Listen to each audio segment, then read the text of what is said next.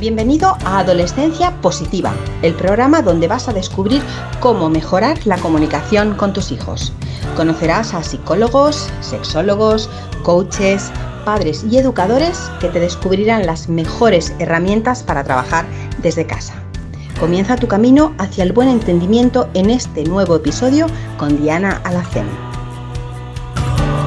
Bienvenidas familias, feliz 2021. Estamos muy contentos de regresar a nuestro podcast aquí en Adolescencia Positiva y esperamos de corazón que lo hayáis pasado lo mejor posible, que hayáis podido ver a vuestras familias, por lo menos estar cerca de ellos y compartir estos días tan especiales y bueno, sobre todo en este año que nos ha tocado vivir con, con este virus, con esta situación tan tan complicada ¿no? en muchas ocasiones. Pero bueno, estamos de vuelta, hemos regresado con muchísima fuerza, muchísimas ganas y por supuesto mucha motivación para daros el mejor contenido, aquel que os puede ayudar como padres, como profesores, em, pues al día a día con nuestros adolescentes. Eh, así que hoy hemos invitado a Jordi Nomen, él es eh, profesor de Filosofía y Ciencias Sociales y además es jefe del Departamento de Humanidades de la Escuela Sadaco de Barcelona, que eh, para quien no lo sepa, bueno, pues esta escuela está reconocida como uno de los centros educativos más influyentes e innovadores de España. Eh, Jordi ha venido hoy a hablarnos de filosofía y de la importancia que tiene esta asignatura no solo en la educación, en las escuelas, sino también en la vida real y, desde casa que también podemos educar a nuestros hijos en la filosofía. Así que sin más os dejo con Jordi Nomen. Eh, buenas tardes Jordi, bienvenido a Adolescencia Positiva, ¿cómo estás? Buenas tardes, pues bien, aquí cerrando el trimestre este larguísimo e interminable trimestre. Pero bien, bien, estamos bien de salud, pues ya no podemos pedir nada más. Que es lo importante, ¿no? Estábamos hablando antes fuera De, de, audio tú y yo de la importancia de que la educación continúe, ¿no? Y que no se paralice, ¿verdad? Sí, sí. Es, a mí me parece que esto es fundamental, ¿no? Porque en definitiva la educación es la que da posibilidades de futuro, ¿no? Esto que tenían tan claro nuestros padres de que la educación te permite acceder a un, futuro mejor, yo creo que hay que concienciarse de que eso sigue siendo así, ¿no?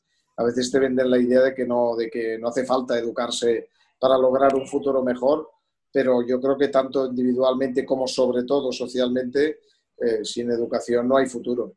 Esa es mi opinión. Sí, sí. Bueno, ¿qué, ¿qué, te voy a decir yo, no? Que soy profe también.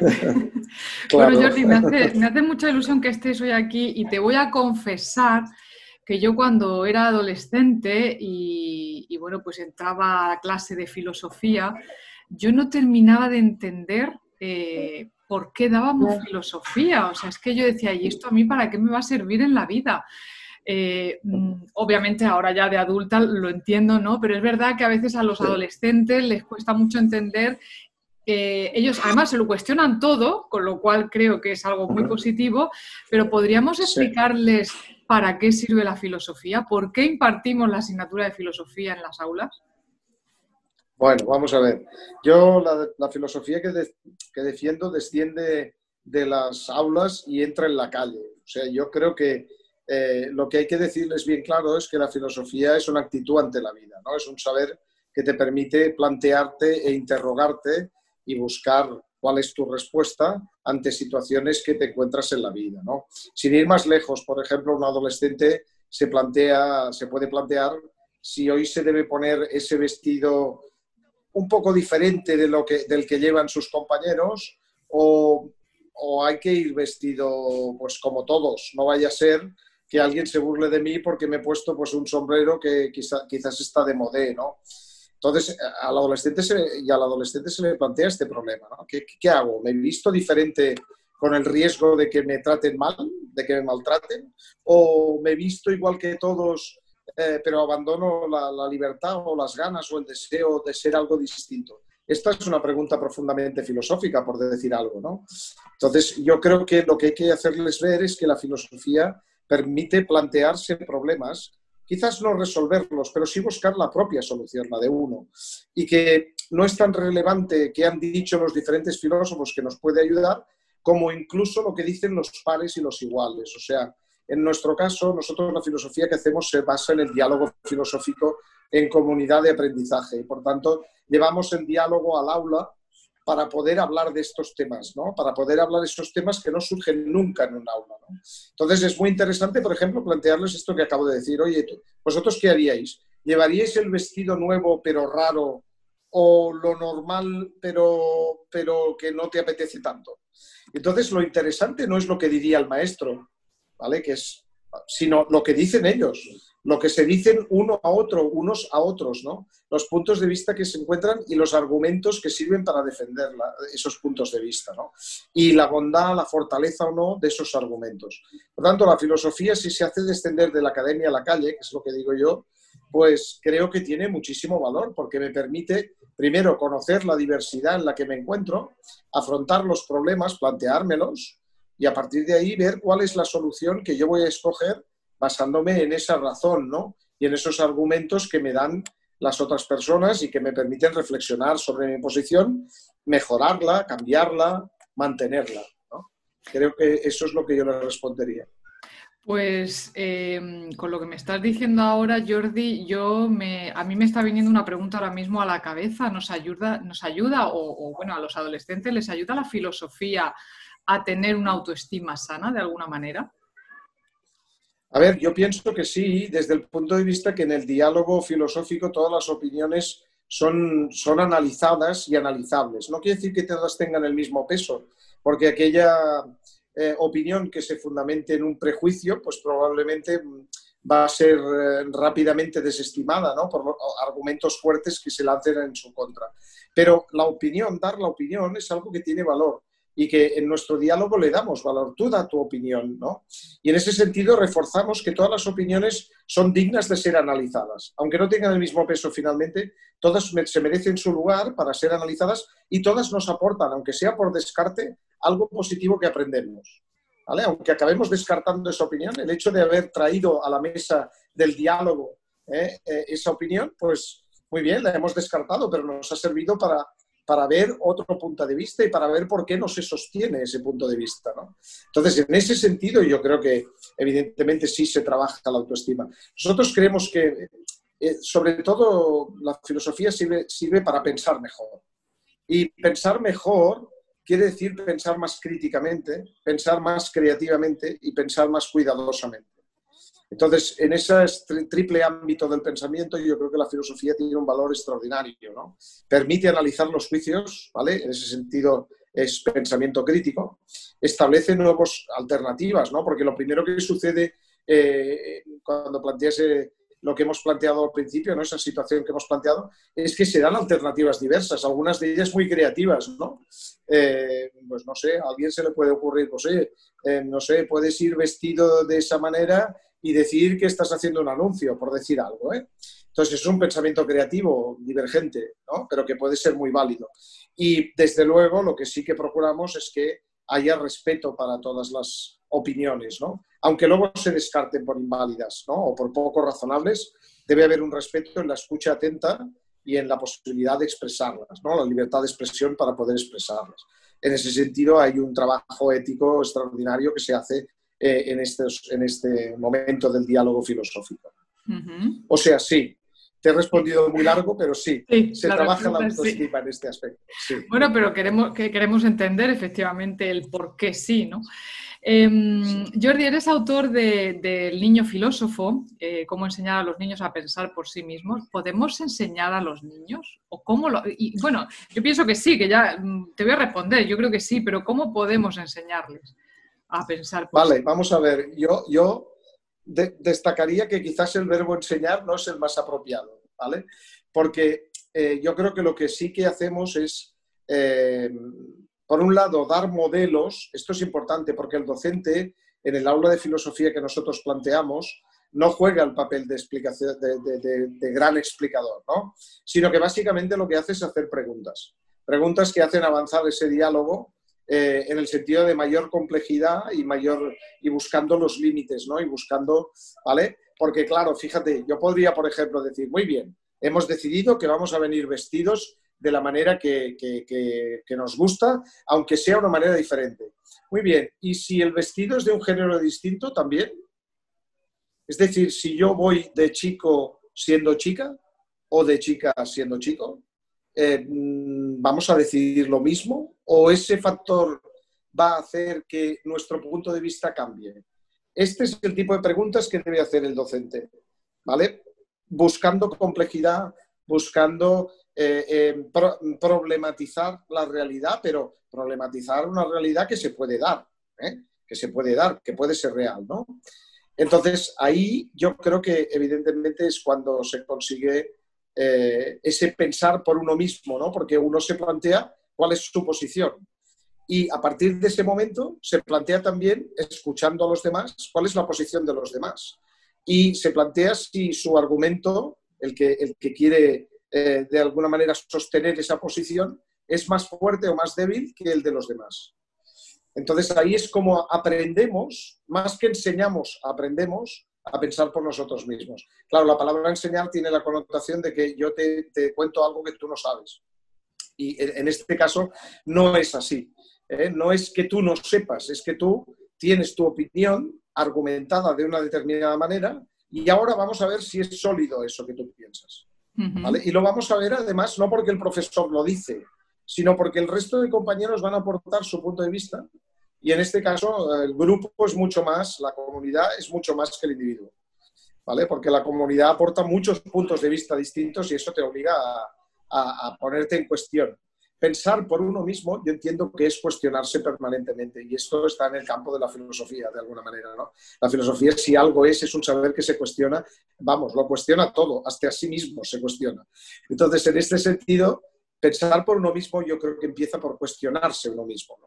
Que vivimos instalados en unas certezas que no nos cuestionamos nunca. Y entonces resulta que esas certezas no eran tan ciertas, quizás, porque estaban fundamentadas en prejuicios y estereotipos que no eran ciertos. ¿no? La comunidad de diálogo, el diálogo filosófico, permite, pues eso, que te enfrentes a esos prejuicios. Y pensar por uno mismo es, eh, es precisamente darle solidez a los argumentos que tú manejas. ¿no? Claro. Pero no, no se enseña tanto como se, reaprende, ¿no? Diríamos, es, algo, no sé si me he explicado con claridad, pero es esa la idea. ¿eh? Perfectamente, pero fíjate que esto me lleva a mí a plantearme eh, que quizás en casa los papás y las mamás de alguna manera anulamos ese pensamiento crítico a nuestros hijos muchas veces cuando queremos imponer nuestra, nuestra autoridad. Em, ¿Qué opinas? ¿Qué piensas que deberíamos hacer? A ver, claramente, claro. Es decir, si de lo que se trata es de, en primer lugar, escuchar su opinión, ahí ya tenemos algo, ¿no? Muchas veces las prisas evitan esa escucha atenta, ¿no?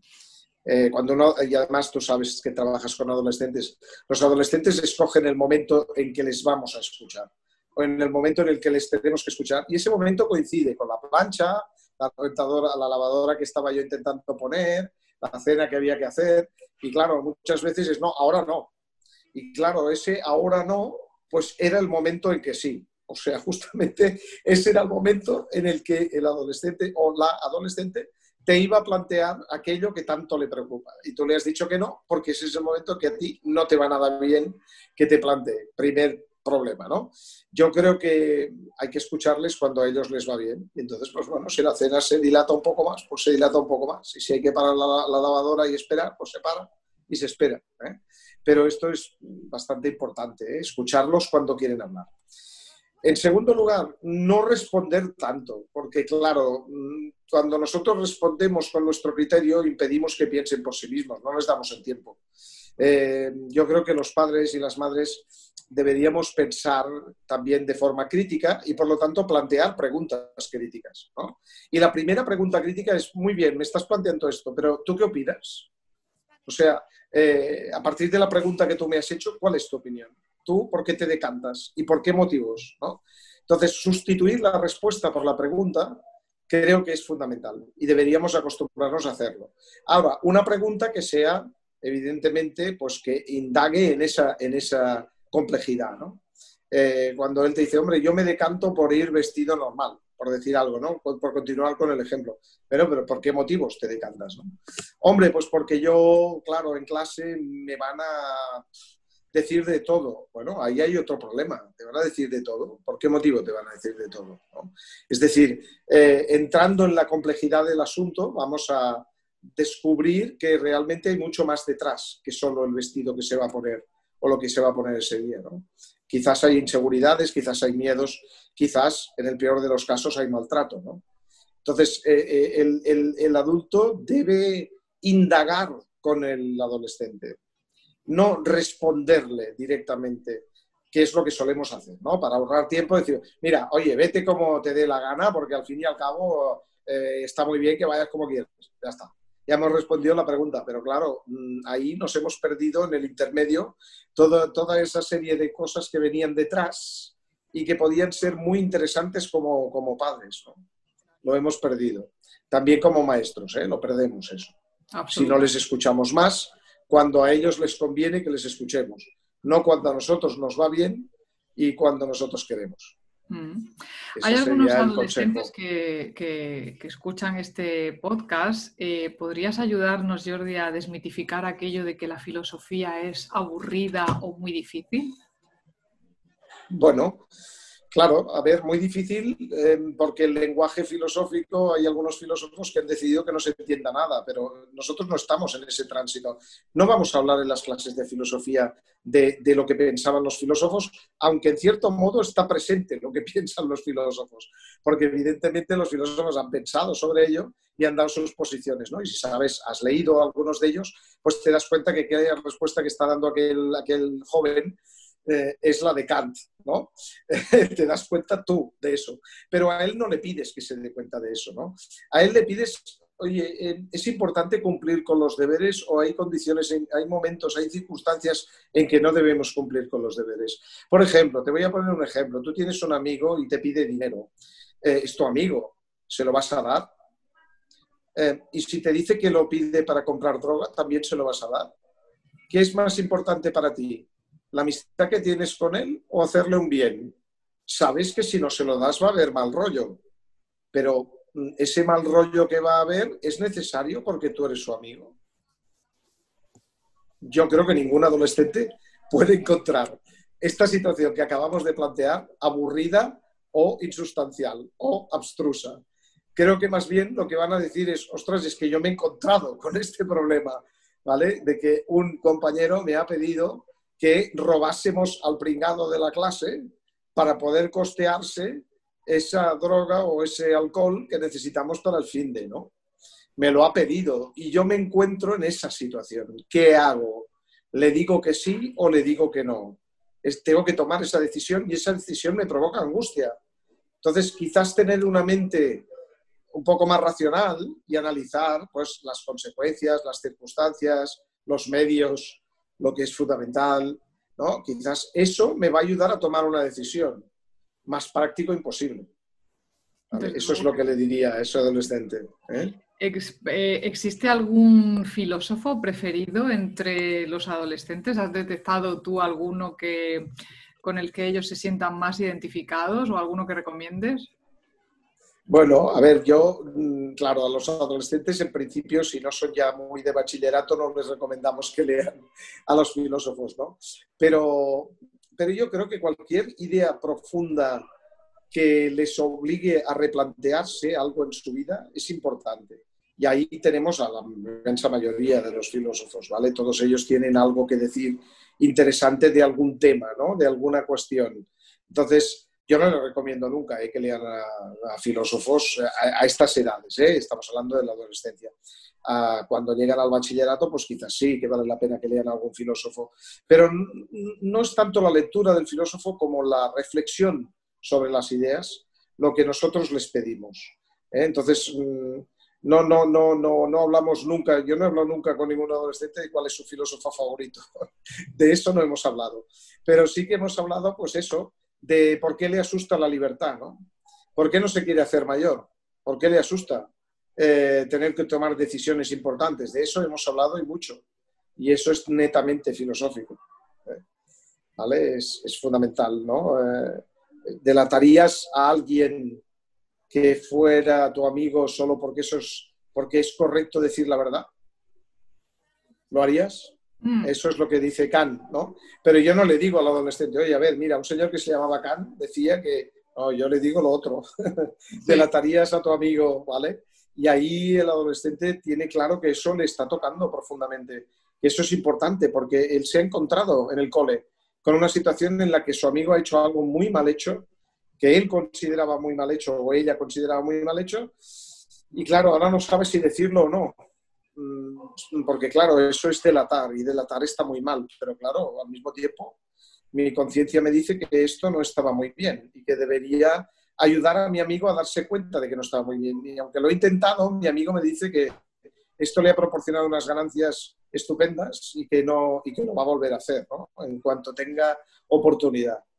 Yo estoy dándome cuenta de que mi amigo va por mal camino, pero mm, ¿qué hago? ¿Eh?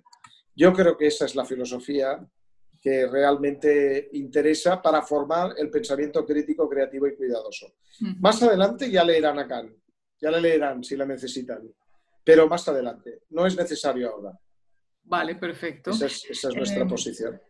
Supongo, eh, Jordi, que habrás visto, habrás oído hablar de Merlí, esta serie tan conocida entre adolescentes y, adultos, incluso entre los profesores. Eh, ¿Te parece una buena visión la que se da en esa serie sobre la filosofía? Bueno, a ver, yo creo que hay una parte que es de, encaje con... Yo creo que la visión de la filosofía es, está bien, ¿vale? En el sentido de que, de que los problemas descienden a la vida cotidiana. Y claro, yo estoy defendiendo esto, lo que estoy hablando contigo. Por lo tanto, en ese sentido, Merlí es una buena serie y un buen enfoque filosófico.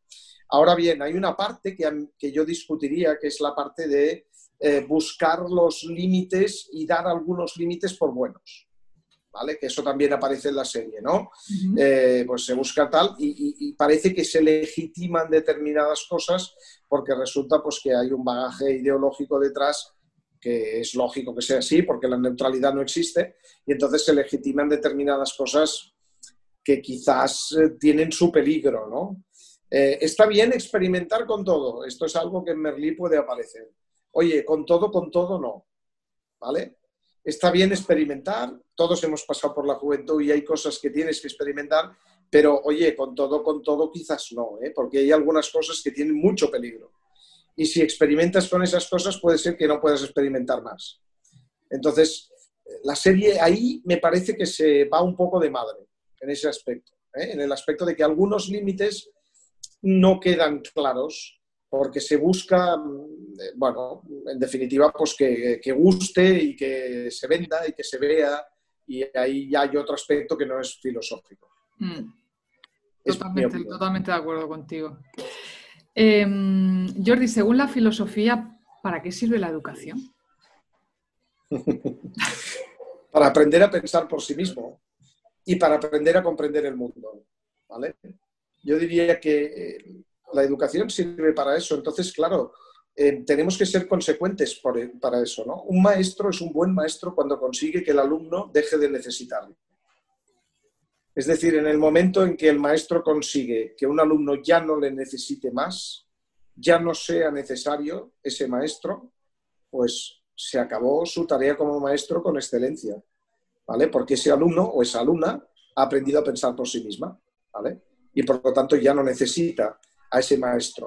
Lo necesitará quizás a nivel afectivo, ¿no? Porque ese maestro habrá vinculado con el alumno y resultará pues algo, alguien importante en su vida para siempre, seguramente, si ha sido un muy buen maestro, ¿no? Pero el vínculo intelectual debe acabarse, porque un maestro debe forjar el pensamiento propio del alumno. Entonces, educar debe servir para eso. Y también para comprender el mundo e implicarse con él. Porque a veces caemos, yo creo, en el prejuicio intelectual de pensar que lo importante es solo comprender el mundo. No, no, perdón. Es comprender el mundo y empezar a cambiarlo sobre todo aquello que no nos gusta, que es injusto, que es tremendamente, eh, bueno, pues eso, injusto para, para, determinadas personas, ¿no? Entonces, queremos también trabajar la ciudadanía, ¿no? Con esos alumnos. Una ciudadanía que sea democrática y que sea de implicación, de participación, ¿vale? A mí me preocupa mucho cuando les pregunto, que muchas veces lo hago, qué significa participar en política Y a estas edades, a estas edades en 15, 16 años, la respuesta suele ser, bueno, pues cuando pueda iré a votar. Oye, no, no, no, estás muy equivocado. Ir a votar es una forma, una forma, eh, y además leve, de participar. Hay muchísimas otras formas de participar, ¿vale? Y no, no, no, no, las desconocen, no saben que, por ejemplo, implicarse pues, en una comunidad de vecinos es participar en una ciudadanía democrática, que ir a una manifestación contra algo que te parece deleznable es una forma de, participación democrática, que mm, recoger firmas contra algo que te parece que es injusto es una forma de participación democrática, que hacer una, una campaña contra la pobreza en un supermercado es una forma de participación democrática. Entonces yo pienso que la educación debe servir para comprender el mundo y también para cambiarlo. Y por lo tanto debemos lograr que ese alumno, esa alumna que además piensa por sí mismo, pues busque cuáles son sus causas justas, cuáles son aquellas que cree que deben ser sus causas de justicia, se implique y trabaje porque esas causas mejoren, ¿no? Por ser parte de la solución en lugar de ser parte del problema. Yo creo que la educación debería servir para eso. Bueno, pues te voy a poner en un pequeño compromiso ahora que hablamos de educación. ¿Tú qué cambiarías o qué mejorarías del sistema educativo que tenemos ahora? Vale. ¿Qué cambiaría y qué mejoraría del sistema educativo? Pues, a ver, lo primero, yo creo que el sistema educativo eh, debe tener en cuenta los contenidos, porque también se dice ahora eh, que los contenidos no son importantes y, claro, para comprender el mundo pues necesitas algunos contenidos. ¿eh? Esto no hay que engañarse que es de sentido común. Pero sí que me, eh, incorporaría muchos procedimientos. ¿no? Eh, el diálogo me parece fundamental en las aulas y me parece que falta mucho. ¿vale? El trabajo por proyectos creo que es fundamental. Implementar un proyecto y, y, darse cuenta de que esto es una forma de implicarse. ¿vale? Salir de la escuela me parece fundamental. Es decir, eh, la escuela no, debe ser el único lugar en el que se aprende. ¿eh? Ir a los museos, ir a las... Bueno, claro, lo, que estoy diciendo es bastante incoherente con la pandemia que estamos sufriendo, ¿no? Pero diríamos que cuando podamos hay que salir de las aulas. Incorporar testimonios vivos de las situaciones y, vivenciales de las situaciones que hemos vivido es fundamental. Implicarlos en causas justas, que ellos consideren que son justas, es fundamental. Escucharles más y ver cuáles son también eh, aquellas cosas que ellos creen que pueden mejorar de sus escuelas también es importante. En cada escuela debería haber la posibilidad de que los alumnos pudieran proponer mejoras, ¿vale? Especialmente los adolescentes que ya tienen edad realmente para... para pero los niños también. ¿eh? Proponer mejoras. ¿Qué vamos a proponer? ¿Eh? Para que la escuela mejore. Y escucharlos y ver cuántas de esas mejoras son realizables e intentar llevarlas a cabo estos, estos elementos deberían luego mejorar la evaluación, ¿no? La evaluación no debería ser una nota, debería ser para tomar nota, que es muy distinto, ¿no? La evaluación siempre debería ser para mejorar. ¿eh? ¿Qué he hecho mal? Pues para mejorar, ¿no? Pero no debería ser, bueno, soy un 5. Además, digo soy, ¿eh? muy a conciencia. Soy un 5. Entonces parece que siempre seré un 5, ¿no? Mm. Eh, esto es muy empobrecedor, ¿no? Eh, eh, lo que debemos de hacer es tomar nota, tomar nota de lo que has hecho mal, qué podemos hacer para mejorar, qué puedes hacer para que esto te salga mejor, ¿no? Eh, confiar en ellos, confiar que, pueden hacer cosas muy bien hechas, confiar que, que cuando se equivoquen pueden aprender y que siempre pueden mejorar. Confiar en eso es muy importante, ¿no? tener confianza en los alumnos, hay que mejorar eso en la educación pensar que ellos pueden hacer muchas cosas bien hechas, pero que nosotros debemos ayudar a que eso sea posible, facilitar los medios, facilitar los engranajes, ¿no? Eh, confiar en que ellos pueden hacerlo. Yo cambiaría básicamente estas cosas. Muy bien. Para empezar. Sí, sí, para empezar eso. Quedarían otras muchas. Luego seguiría con otras, seguiría con otras muchas. Pero bueno, Empezaríamos y no acabaríamos. Totalmente cierto. bueno, Jordi, pues muchísimas gracias de verdad por habernos dedicado este tiempo tan valioso eh, eh, en estos días. Y, ya solo me queda pues decirte que aquí tienes tu casa y que cuando lo necesites, pues que aquí estaremos presentes. Pues muy bien, muchas gracias por la invitación la verdad es que pues le agradezco mucho, es siempre muy agradable mantener un diálogo con, con alguien pues que no es de tu conocimiento y bueno, pues nada, aquí estamos también para lo que haga falta, ¿vale? Muchísimas eh, Cuídate mucho, cuídate mucho porque hoy en día creo que esto es lo fundamental, cuidarnos todos mucho, ¿vale? Vigilar, ser prudentes y, en fin, y valorar lo importante, ¿no?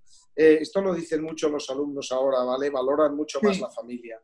Se están dando cuenta de que la familia es fundamental para, para vivir, ¿no? Y, y, esta pandemia, pues en esto nos ha abierto los ojos, ¿no? La familia, en los afectos, el cariño, las personas que, están a nuestro lado. Yo creo que, están valorando más también la educación que se da en las escuelas, porque es verdad que hay alumnos que no vienen todos los días, que se quedan en casa muchas veces, y yo creo que están valorando también eh, el ir a clase, el estar con sus compañeros, el, ver a los profesores. Eh, responder a las dudas que tienen. Yo creo que esta pandemia, si algo bueno ha traído, que es muy poco, pero si algo bueno ha traído es que nos está enseñando a, valorar más esas cosas a las que antes no le dábamos ninguna importancia. Sí, sí. Ahí está, ¿no? Lo importante es, aquello que decía al principito, ¿no? De que lo importante no es visible en los ojos. Y deberíamos insistir más en eso. ¿eh?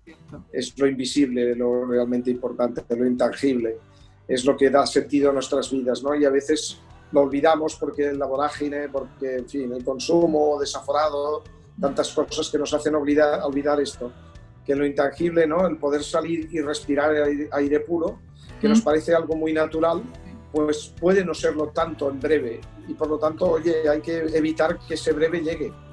¿eh? Eh, entonces debemos valorar lo intangible, yo creo. Lo inútil también, ¿no? Esas humanidades tan, tan execradas, ¿no? Porque son inútiles, ¿no? no lo inútil es, es, muy útil porque nos humaniza a todos y por lo tanto hay que, hay que valorarlo mucho, ¿no? El conocimiento, la cultura, la cultura, otro tanto, ¿no? Ahora nos damos cuenta de que, oye, asistir a un espectáculo es todo un lujo, ¿verdad?